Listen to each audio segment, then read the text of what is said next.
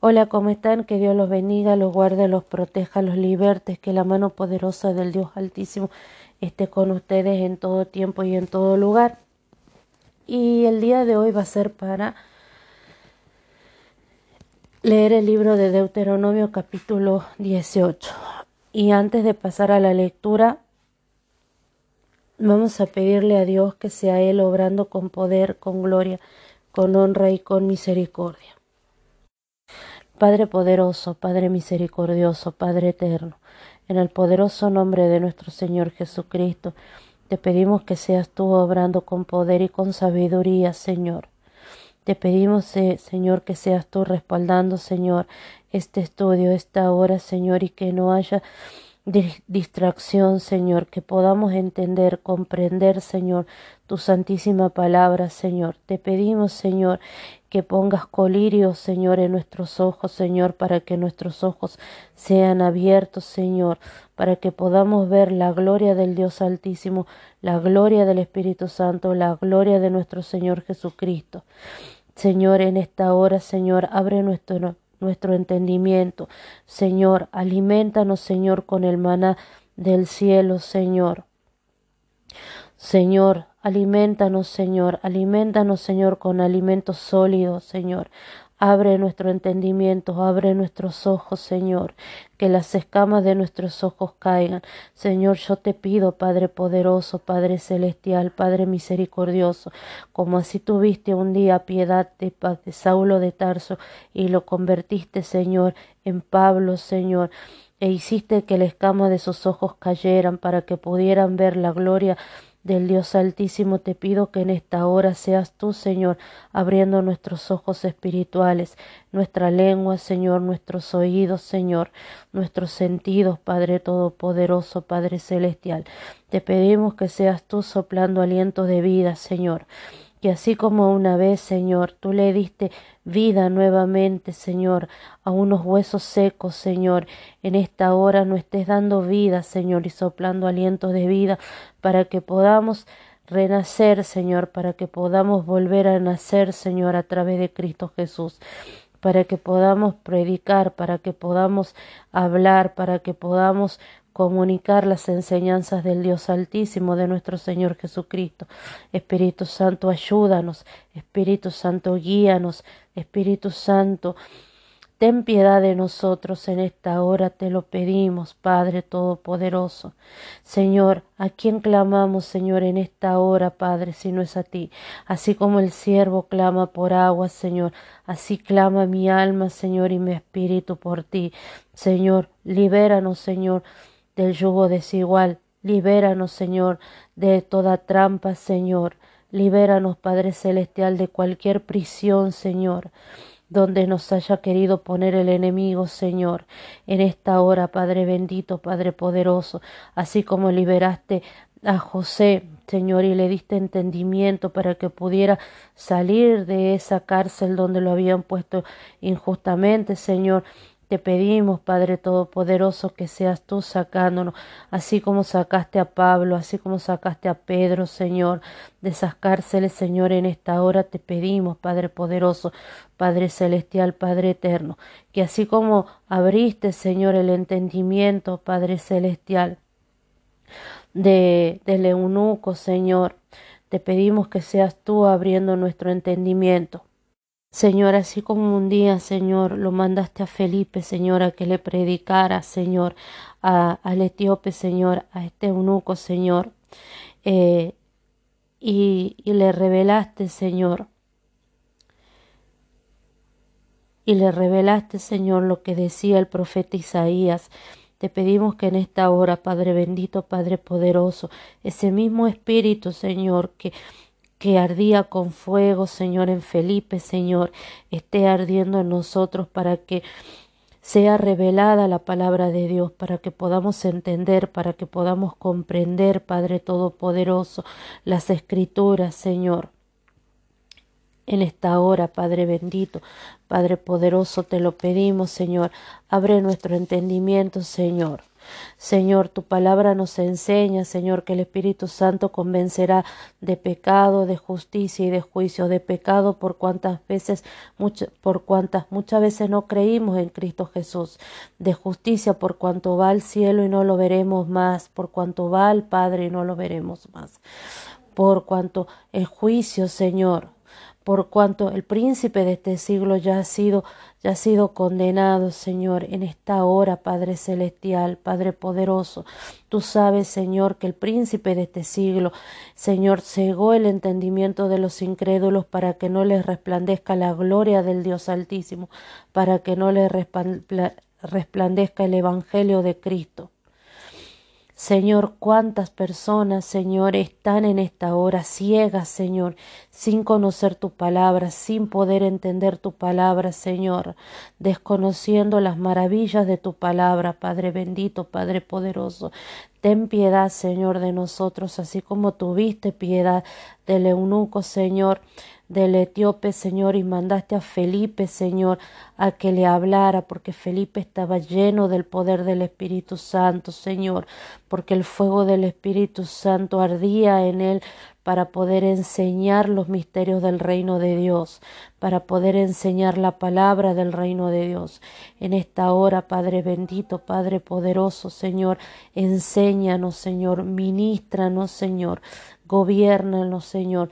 Yo creo en Cristo Jesús, yo creo en ti, Padre Todopoderoso, yo creo en el poder de la sangre de Cristo derramada en la cruz del Calvario. En esta hora, Señor, te pido que seas tú obrando, Padre bendito, Padre celestial.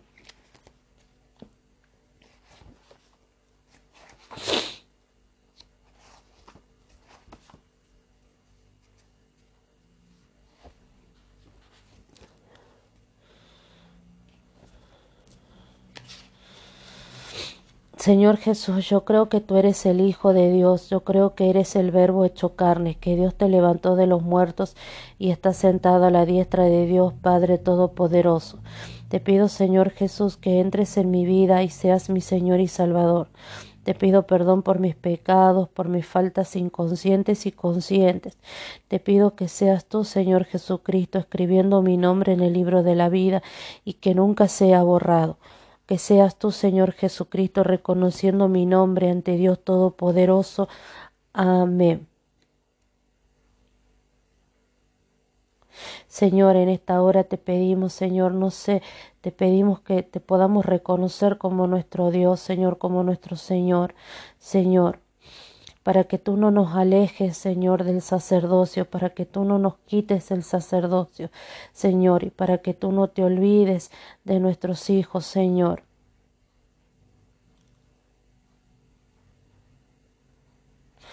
Te pedimos, Señor Jesucristo, que seas tú, Señor, dándonos el Espíritu para que podamos ser sabios y podamos entender cómo es Dios Todopoderoso, cuál es lo qué es lo que Dios quiere para nuestras vidas y cuál es la obra del Espíritu Santo para que podamos entenderla, comprenderla y hacerla nuestra.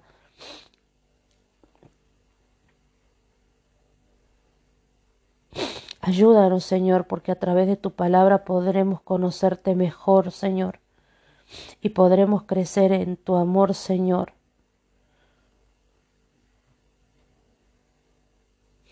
En esta hora, Padre bendito, Padre poderoso, te lo pedimos para la gloria y honra de tu nombre. Amén. Ahora sí, perdón, pero a veces no puedo, nunca he podido leer oraciones armadas, ni aunque yo las escriba, las oraciones siempre tienen que ser el poder del Espíritu Santo. Para mí no hay otra cosa más que orar con el fuego del Espíritu Santo y pedir que el Espíritu Santo nos guíe, que el Espíritu Santo sea ministrándonos. Hace tiempo que no me acordaba, hace mucho tiempo leí la historia de Felipe y el etíope y hoy el Señor la trajo a memoria. No, no estaba planeada la lectura de la historia de Felipe y el eunuco y eso lo vemos en el libro de Hechos de los apóstoles después de la muerte de Esteban. Bien, Vamos a proceder a lo que sería la lectura del capítulo 18 del libro de Deuteronomio y eh, la Biblia nos enseña lo siguiente.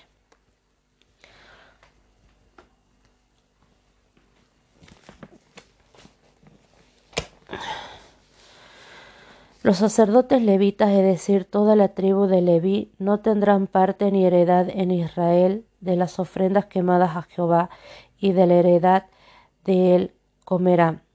No tendrán pues heredad entre sus hermanos. Jehová es su heredad como él como él les ha dicho.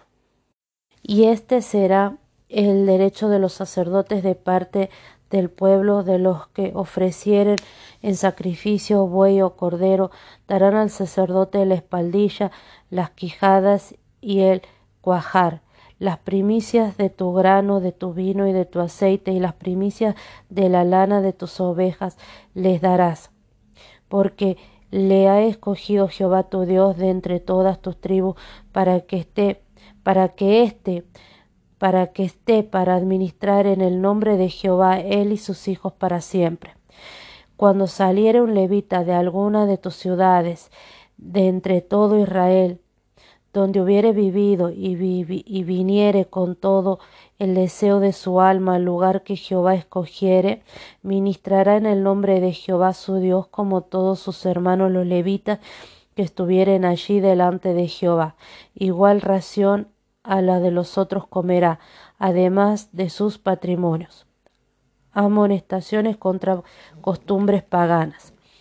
Cuando entres en la tierra que Jehová tu Dios te dé, no aprenderás a hacer ninguna, no aprenderás a hacer según las abominaciones de aquella ciudad. No sea hallado en ti quien haga pasar a su hijo o a su hija por el fuego, ni quien practique adivinación, ni agorero, ni sortilegio, ni hechicero, ni encantador, ni adivino, ni mago, ni quien consulte a los muertos, porque es abominación para con Jehová cualquiera que hace estas cosas, y por estas abominaciones Jehová tu Dios echa estas naciones de delante de ti. Perfecto serás delante de Jehová tu Dios, porque estas naciones que vas a heredar a agoreros y a adivinos oyen, mas a ti no te ha permitido esto Jehová tu Dios. Dios promete a un profeta como Moisés. Profeta de en medio de ti, de tus hermanos como yo, te levantará Jehová tu Dios. A él oirás, y conforme a todo lo que pediste a Jehová tu Dios en Horeb el día de la asamblea, diciendo, no vuelva yo a oír la voz de Jehová mi Dios, ni vea yo más este gran fuego para que no muera. Y Jehová me dijo, han hablado bien en lo que han dicho. Profeta le levantaré de en medio de sus hermanos como tú, y pondré mis palabras en su boca, y él les hablará todo lo que yo le mandare. Mas a cualquiera que no oyere mis palabras, que él hablare en mi nombre, yo le pediré cuenta. El profeta que tuviere la presunción de hablar palabra en mi nombre, y quien y a quien yo no le haya mandado hablar o que hablare en nombre de dioses ajenos, el tal profeta morirá.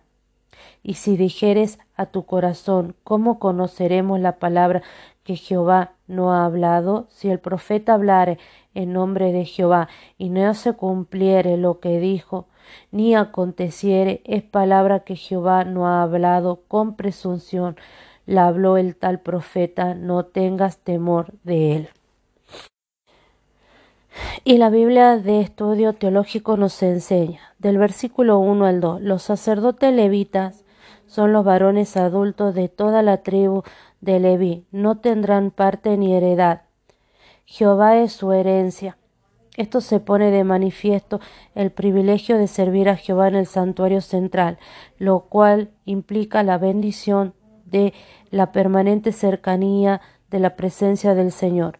Versículo del 3 al 4. Parte de los sacrificios de las primicias se destinaban al sostén de los levitas.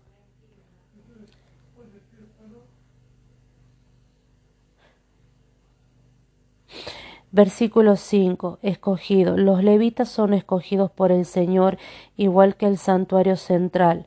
El rey y el propio pueblo de Israel. Versículos 6 al 8. Los levitas que ministran en las diferentes poblaciones tienen derecho a ministrar en el santuario central de tanto en tanto, además de sus patrimonios. Además de recibir su porción de los sacrificios, los levitas también tenían su patrimonio familiar. Versículo 9 al 11. Las abominaciones de aquellas naciones, y no hagan pasar a su hijo o a su hija por el fuego. Se da una lista detallada de las personas y prácticas asociadas a la búsqueda de ayuda, guía o revelación divina que no vengan del Señor. Nada de esto debe tolerarse, pues son todas abominaciones. En algunas religiones paganas hasta el sacrificio de niños era un medio de buscar la guía o el favor de los dioses. Por ejemplo, esto lo vemos en Segunda de Reyes capítulo 3 del versículo 26 al 27. Enmarcado contraste con estos versículos, seguidamente se incluye una sección sobre los profetas de Dios, que representan el camino a la verdadera revelación. En este caso, por ejemplo, acá en Argentina tienen la costumbre de hacer un cono de papel de diario y una vez que han hecho el cono lo ponen en la oreja. Le digo porque yo me lo hice una vez y me lastimé la oreja, me quemé la oreja, me quemé el tímpano y tuve una perforación de tímpano porque me quemé. Y es una costumbre que supuestamente te entra aire y vos te pones el cono así y, y, lo prende fuego en la punta y cuando va bajando el fuego a través del cono de papel, cuando la llama se sale el aire y ya te deja de doler la, el oído. Esa es una práctica ah, de hechicería y, y eso no está permitido por el Señor. Tampoco está permitido que, perdón, los cristianos consulten el tarot, que los cristianos consulten eh, a las brujas, que los cristianos me pasa a mí que a veces me agarran y me dicen, ay, ¿de qué signo sos? Y resulta que yo soy de, yo nací el 14 de julio, supuestamente es el signo cáncer. Ah, no, porque los cánceres son así, asado, cocido y crudo.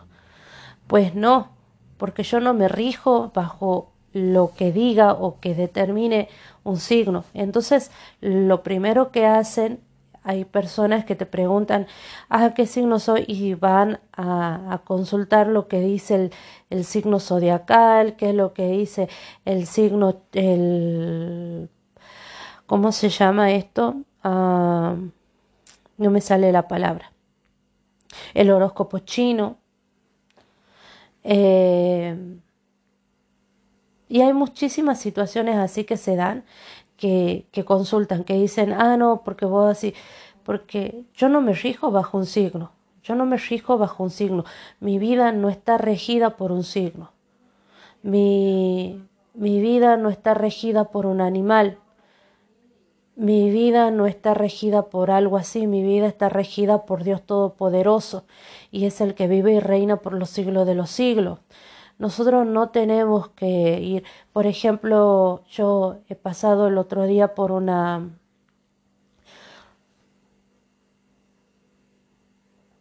por, una feria y estaba viendo este, que había velas y decía no, porque esta vela atrae la fortuna, porque esta vela atrae esto, porque este sahumerio, porque esto. Tampoco la, la, fortuna no viene por parte de prender velas o de... Si vos lo haces para, para aromatizar tu casa, bien. Si te gusta el aroma de una vela, porque tiene un sabor a vainilla, un sabor a rosas, tiene un sabor a sándalo rico, pero es para, para, para aromatizar tu casa, bien. Pero si vos lo estás buscando para atraer la fortuna,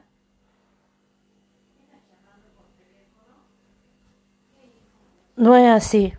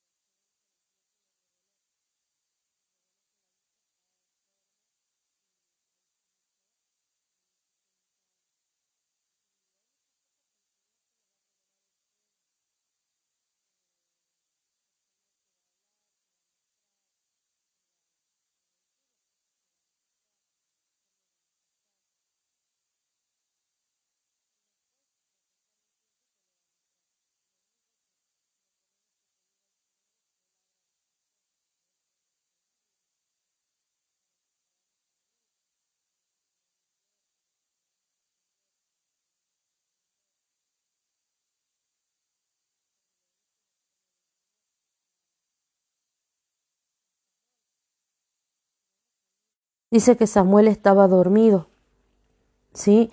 Y que Jehová lo llama y le dice,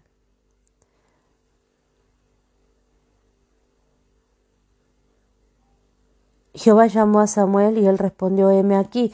Y corriendo luego Elí dijo, heme aquí, ¿para qué me llamaste?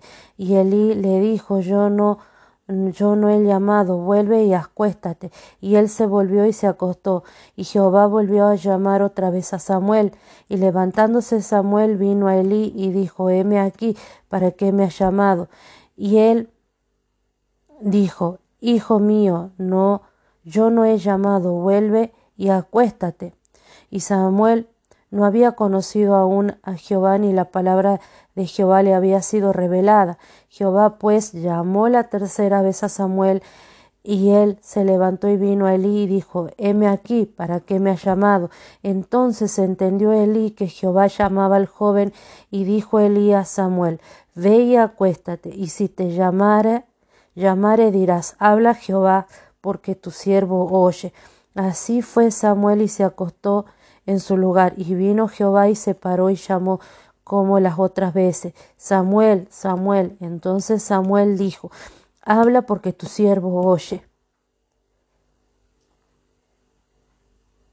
Tenemos que pedirle a Dios Todopoderoso tener la sabiduría de Samuel para que cuando Él hable a través de sueño, a través de otras personas, nosotros podamos entenderlo y nosotros le podamos decir, le podamos decir, habla porque tu siervo oye. Habla porque tu siervo oye.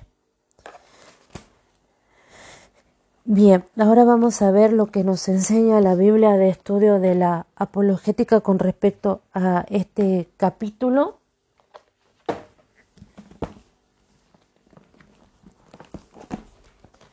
que es el capítulo 18 y el capítulo 18 dice, versículo 2, la afirmación de que los levitas no recibirían esta herencia pareciera contradecir la disposición que les otorga 40, 48 ciudades en todo el territorio. Esto lo vemos en números 35 del versículo 1 al 8. Sin embargo, este versículo alude a la herencia de tierra.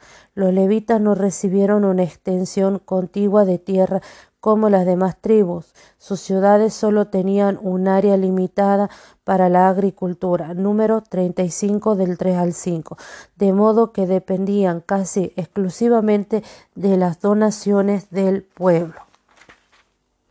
Versículo, no, versículo 9.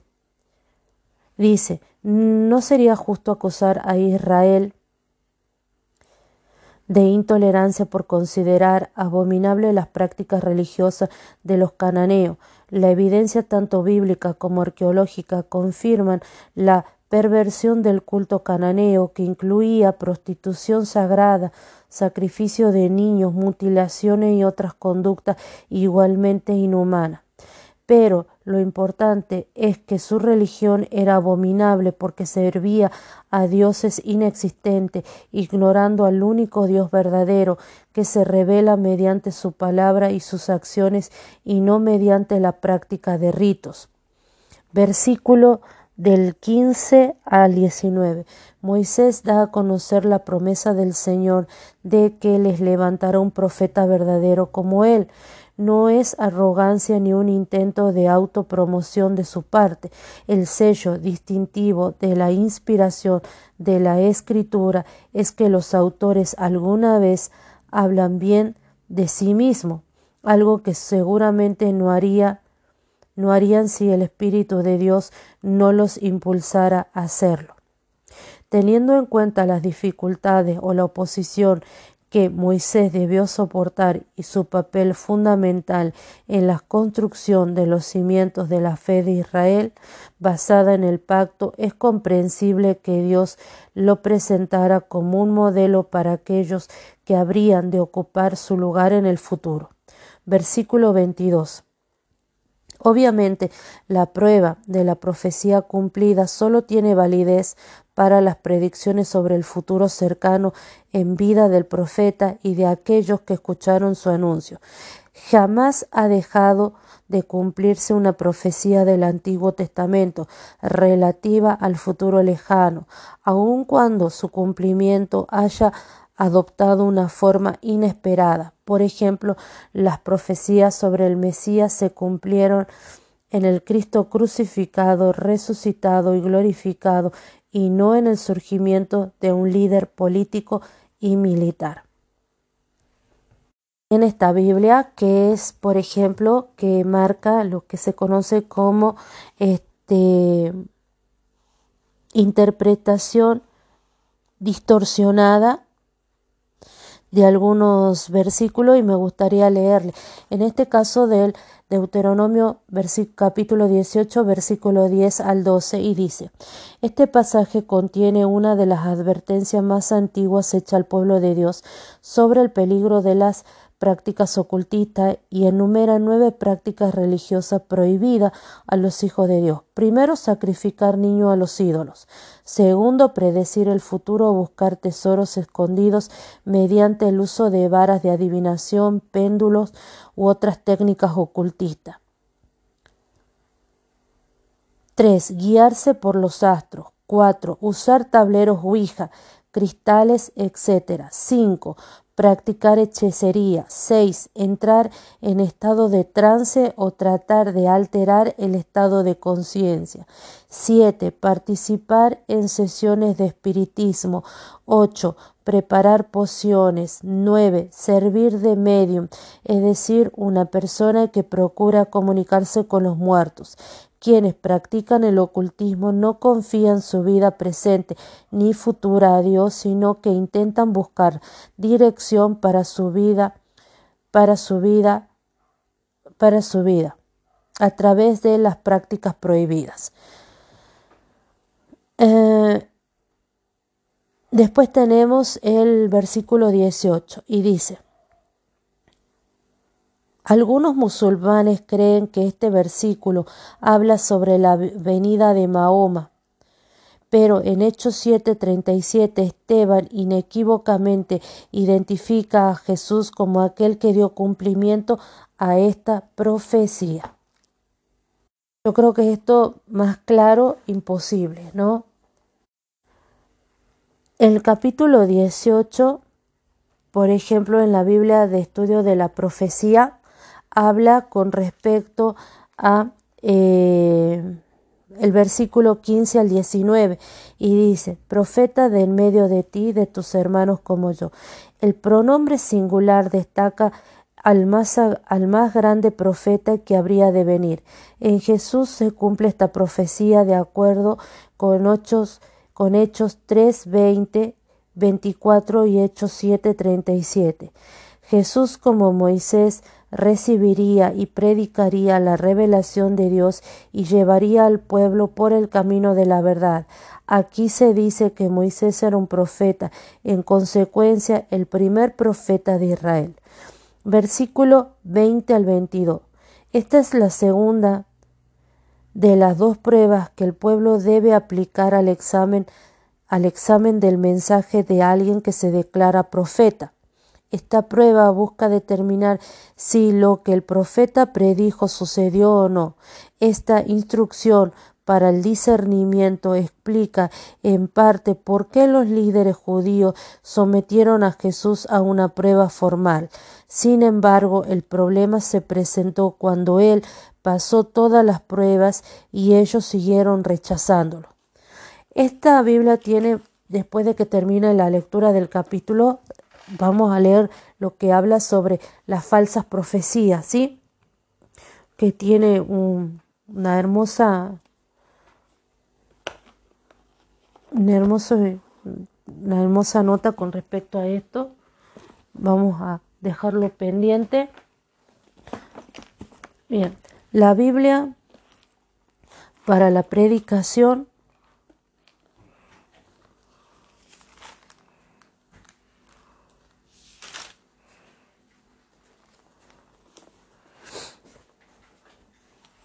nos enseña que un profeta como Moisés, según la promesa, este profeta es nuestro Señor, y esto lo vemos en el libro de Hechos 3:22. Segundo, fue, fue ungido con el Espíritu Santo, Isaías 61:1 y Lucas 4:18. 3. Conoce y revela los misterios de Dios, Mateo 11:27 y Juan 3:2. Cuarto, nos dice claramente lo que sucederá en, breve, y esto lo vemos en el libro de Mateos capítulo 24 y Lucas capítulo 19 del versículo 41 al 44. Es la sabiduría de Dios, Lucas 2.40 y Colosenses 2.3. Fue poderoso en palabra y obra, y esto lo vemos en Mateos 13.54 y Marcos 1.27. Dios mandó que lo oyéramos, y esto lo vemos en el libro de Hechos 3.22 y Mateo 17.5. Dios llamará a cuentas a quienes no lo oigan, Deuteronomio 18, 19 y Hebreo 2.3. Moisés fue apenas una figura de Jesús, y esto lo vemos en Deuteronomio 18, 15. ¿Sí? Esto habla más que nada de cómo eh, un profeta como Moisés, cómo se levantaría un profeta, un líder, un guía, que así como Moisés eh, fue utilizado como un guía para sacar al pueblo de Egipto de la esclavitud, Cristo vendría a ser esa guía, ese profeta, eh, para sacarnos de la esclavitud, pero no de la esclavitud de un país, sino de la esclavitud de un yugo desigual, por ejemplo, de o de las tinieblas. Por ejemplo, dice la palabra de Dios, porque Él nos libró del dominio de las tinieblas y nos trasladó al reino de su Hijo amado.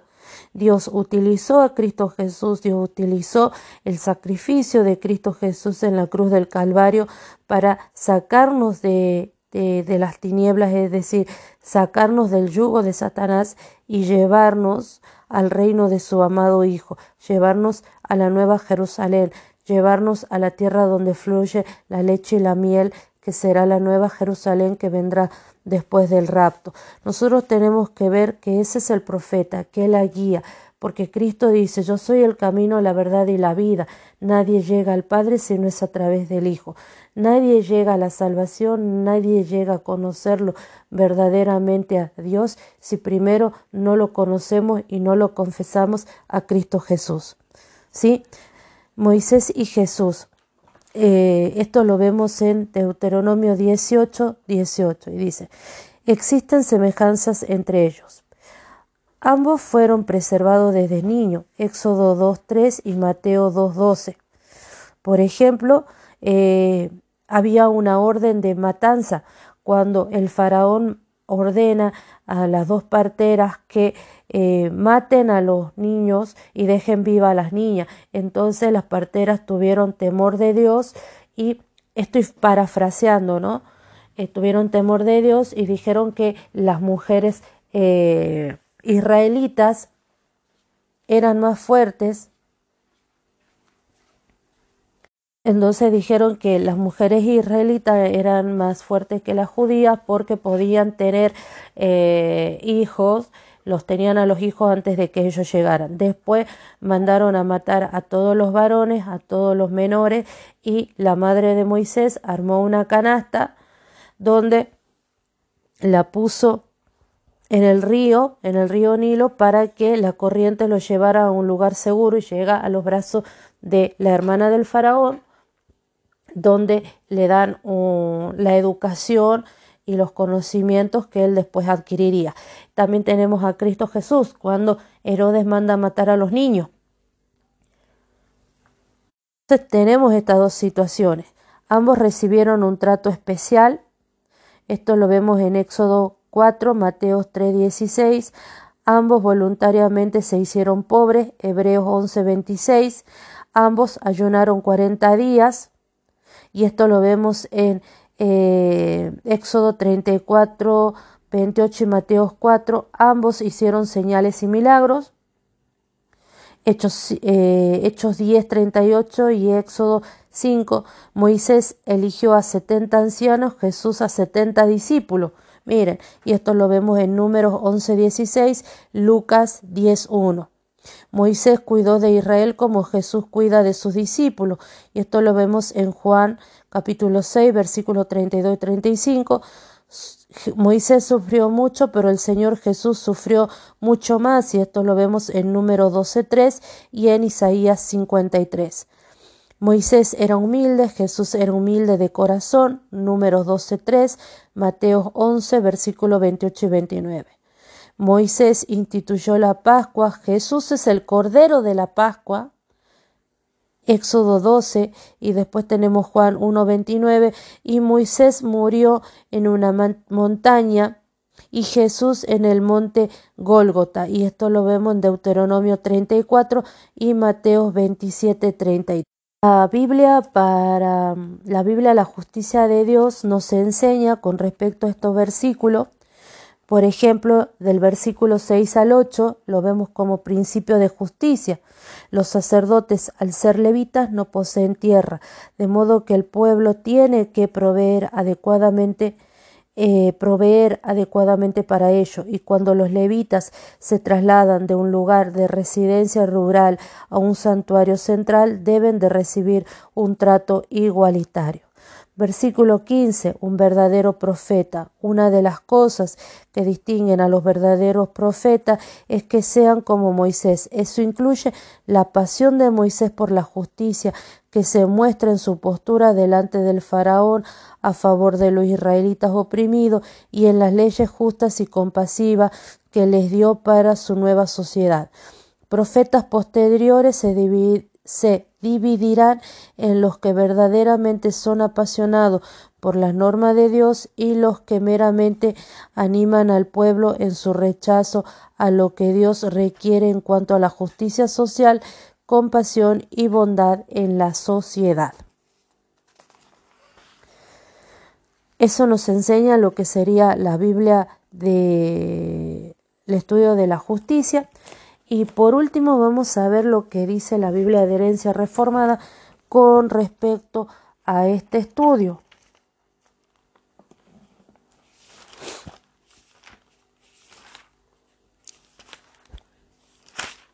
Y dice así, los falsos profetas tendrán la presunción de hablar palabra en mi nombre. Por la perniciosa de esta verdad. Cristo advirtió que vendrían muchos de ellos. Esto lo vemos en Mateo 7, 22 y 23. Y también que la prueba de su legitimidad debía ser que hagan la voluntad de mi Padre que está en los cielos. Mateo 7, 21. Lo cierto es que la voluntad de Dios está revelada en la Escritura y por lo tanto los maestros deben ser medidos por su verdad. Además es preciso conocer lo que Dios dice en su palabra para poder protegernos de las falsas enseñanzas que están que está cada vez más desbordada con el paso de los tiempos. Los sacerdotes y levitas eran sustentados por las ofrendas que el pueblo traía a Dios. En el Antiguo Testamento se presentan violaciones a este principio. Primera de Samuel 2, versículos 2 y 17, que era una defensa en contra de la avaricia, de la cual también se advierte a los creyentes. Primera de Timoteo 6, versículos 6 al 11. Ahora bien, aunque la forma de aplicarlo en la actualidad es diferente, sigue siendo el patrón para sostener a los ministros de Dios. Mateo 10, versículo 9 al 10, eh, Gálatas capítulo 6, versículo 6, Primera de Tesalonicenses 5, 13 y Primera de Tito 5, 17 y 18. Hay algo que acá me parece importante, que dice que el pueblo de Dios, y lo dice en el libro de Oseas, y el libro de Oseas nos enseña lo siguiente. Mi pueblo, perdón, Ah, ya le digo.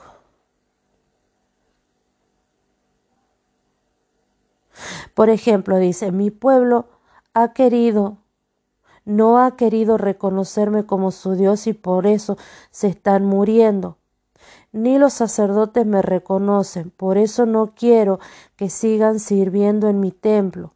Ya que olvidaron mis mandamientos, yo también me olvidaré de sus hijos.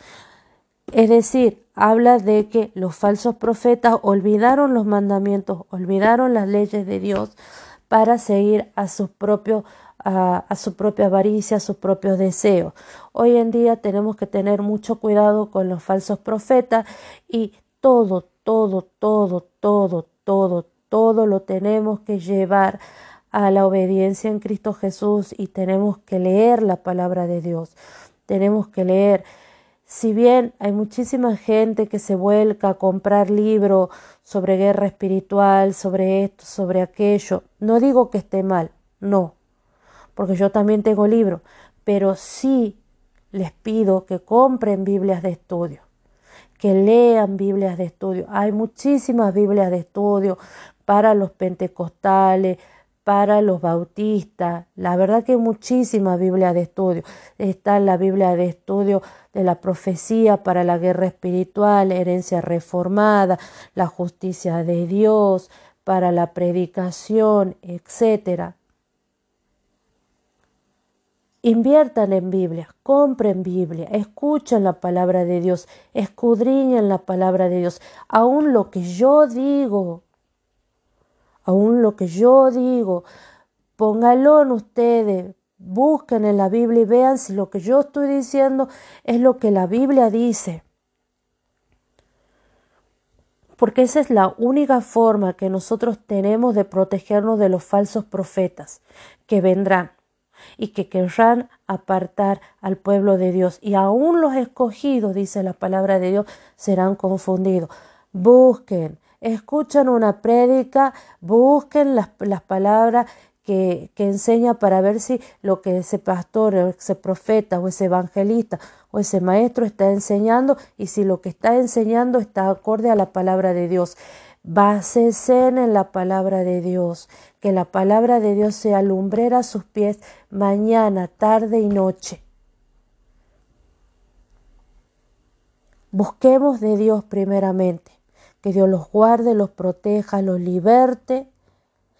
Y estaré subiendo un estudio que se llama La falsa profecía y espero que les guste. Les mando un beso inmenso que Dios me los bendiga a todos y me los guarde. Los quiero y muchas gracias por acompañarme en este estudio.